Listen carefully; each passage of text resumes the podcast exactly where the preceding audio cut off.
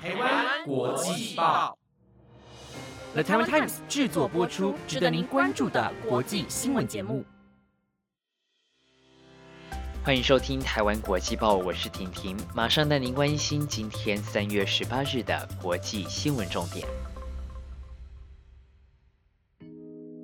各位听众朋友，大家好！这两天寿司郎的促销活动在全台湾掀起了改名旋风，相信听众朋友们应该都没有冲动的到户政事务所改名吧？但其实这件事并不只有台湾人知道哦，就连北韩也都跟上了这股热潮呢。在今天的节目中，婷婷也会详细的报道给大家知道。还会带听众朋友们关心到跟台湾相关的美国政治消息，以及苹果公司的小道消息哦。如果您对今天的内容有兴趣，不妨帮我们按下下方的订阅键，这样就能每天都收到台湾国际报的节目通知喽。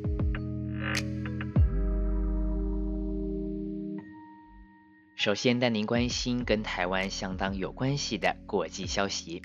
民主党籍参院外交委员会主席梅南德兹以及参院军事委员会共和党首席议员殷和飞今天重提法案，要求美国国务卿在台湾未取得观察员身份的每届世界卫生大会之后，都必须说明美国改变或精进哪些挺台的作为。该法案指出，台湾自1997年开始就争取加入世界卫生组织。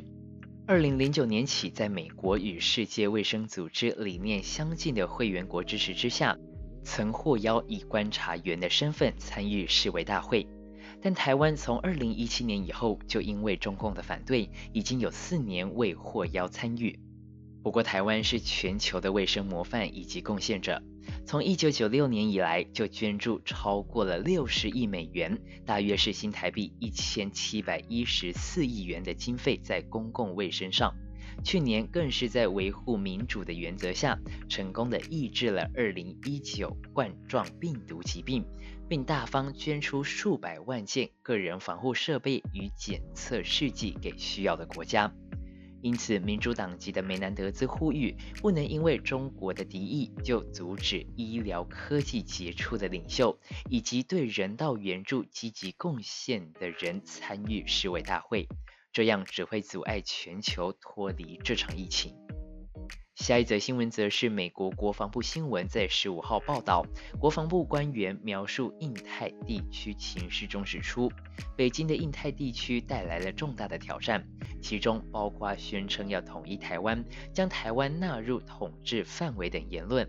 但台湾从来不是中国的一部分，美国应该为实现该地区的自由开放。除了与盟友加强合作之外，也会持续关注中国的军事能力。此外，国防部新闻中也提到，印太地区辽阔、多元性极高，但欠缺像是北约或是欧盟这类的组织。现在各国的元首都相当期待发展多边合作，而美国的最佳武器就是盟友网络。现在已签订条约的包括南韩、日本、菲律宾、泰国、澳洲与纽西兰，且近期总统拜登也召集了澳洲、日本、印度三地的元首展开四方会谈，正是美国最新的正向发展。接着带您关心到肯亚通过了禁女性隔离法案。根据当地媒体报道，肯亚最高法院于十八日宣布禁止女性施行割礼，即使是成年女性自愿接受手术也不行。法官表示，割礼对健康并没有好处，而且还会造成分娩的问题，甚至有可能会感染艾滋病。根据半岛电视台的报道，法院认为成年女性接受割礼是受到大环境的压力，而且对割礼的后遗症没有充分的了解，因此大法官认为不能任由人们选择有害的做法，因此限制了这样的权利。而路透社也报道，根据联合国的数据，目前世界上还有两亿多名女性接受割礼，大部分都是位在非洲和中东地区。以肯亚为例，目前仍有五分之一年龄介于十五岁到四十九岁的妇女和女童接受割礼。婷婷希望肯亚法院在禁止女性割礼后，能真正的根除他们的传统，让女性有更高的身体自我意识。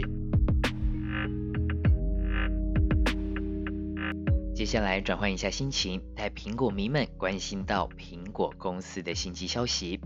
Economy Daily News 报道，根据消息人士透露，苹果公司预计最快将在四月份发表新款 iPad。为疫情期间居家办公学习的平板电脑系列产品再添加新阵容。彭博资讯报道，苹果推出的新款 iPad Pro 配备性能更佳的处理器和相机，外观会与目前的 iPad Pro 相似，同样有搭载十一寸和十二点九寸荧幕的版本。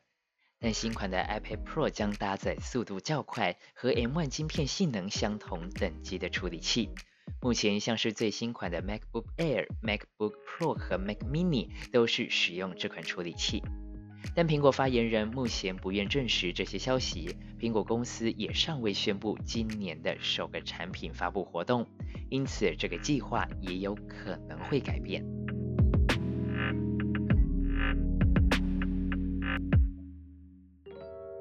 疫情现在仍是大家关注的焦点之一。近期除了有许多的疫苗消息外，也有研究指出，有百分之八十的新冠肺炎患者在复原之后至少有半年的免疫期，但六十五岁以上的年长者再感染的几率比年轻人高。发表在《Lancet》期刊上的研究指出，丹麦去年的三到五月被验出阳性的患者，经过调查，在九到十二月再感染的几率仅剩百分之零点六五。若以六十五岁作为研究分析来看，在第一波疫情期间，也就是三到五月感染的六十五岁以下的族群，有百分之八十的几率可避免半年内再次感染；但若是六十五岁以上的族群，不会再次感染的几率仅剩下百分之四十七。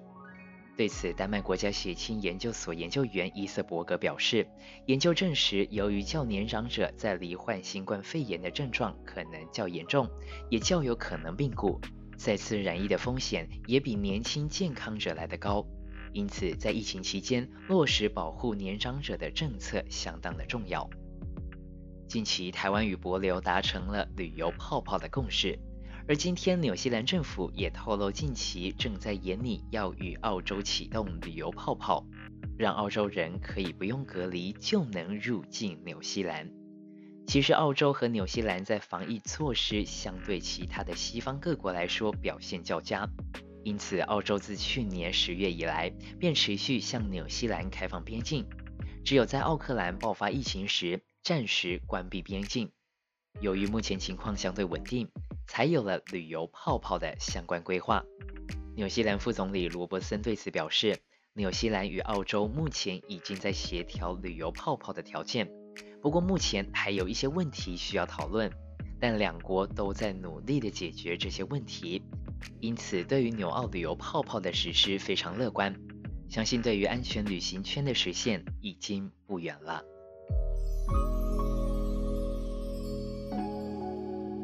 这两天，相信听众朋友们对于鲑鱼都相当的有感，在台湾就掀起了一波改名风潮。根据寿司郎的统计，截至昨天各店结束营业为止，全台共有一百八十六名鲑鱼到店内用餐。而北韩半官方粉砖朝鲜经贸文化情报 DPRK 似乎也跟上了这波鲑鱼话题。在他们的平台上大力宣传，指北韩因为盛产鲑鱼，因此国民不用改名也可以获得免费鲑鱼，不用做梦就可以住免费房子。粉丝专业朝鲜经贸文化情报 DPRK 表示，由于北韩的东海海域受到北极附近的勘察加半岛朝鲜洋流的影响，每年可生产出约三千吨的大西洋鲑。再透过加工厂生产成烟熏鲑鱼、盐鲑鱼软等加工食品，供全北海民众食用，因此不用改名也可以获得免费鲑鱼。不晓得听众朋友喜不喜欢吃鲑鱼呢？在下方留言告诉我吧。以上新闻由的台湾 Times 直播，感谢您的收听。我们每周一至周五晚间十点将为您带来值得关注的国际消息。如果听众朋友们有特别希望获得哪些方面的新闻内容，欢迎在下方留言告诉我们，让台湾国际报为您整理出更适合台湾人的新闻内容。另外，记得留言时也别忘了为我们按下五星评价，让我们有动力产出更优质的内容，陪大家一起离世界更进一步。我是婷婷，我们明天见喽，拜拜。